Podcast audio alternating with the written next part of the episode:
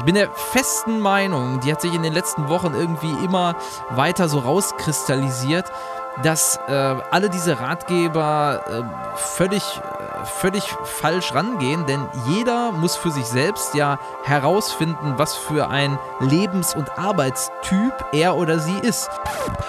Und sagen wir mal, bei so manchem Coaching-Programm und so bei manchem Life-Work-Balance und Lebensguru funktioniert es ja recht ähnlich. Ne? Da sind die Einsätze an Geld sehr hoch, da bildet sich eine Gemeinde, die auf ihren Guru nichts kommen lässt. Aber wenn es dann nicht klappt, ist man wieder selbst dran schuld, weil man hat sich nicht genug angestrengt und da ist man noch deprimierter als zuvor.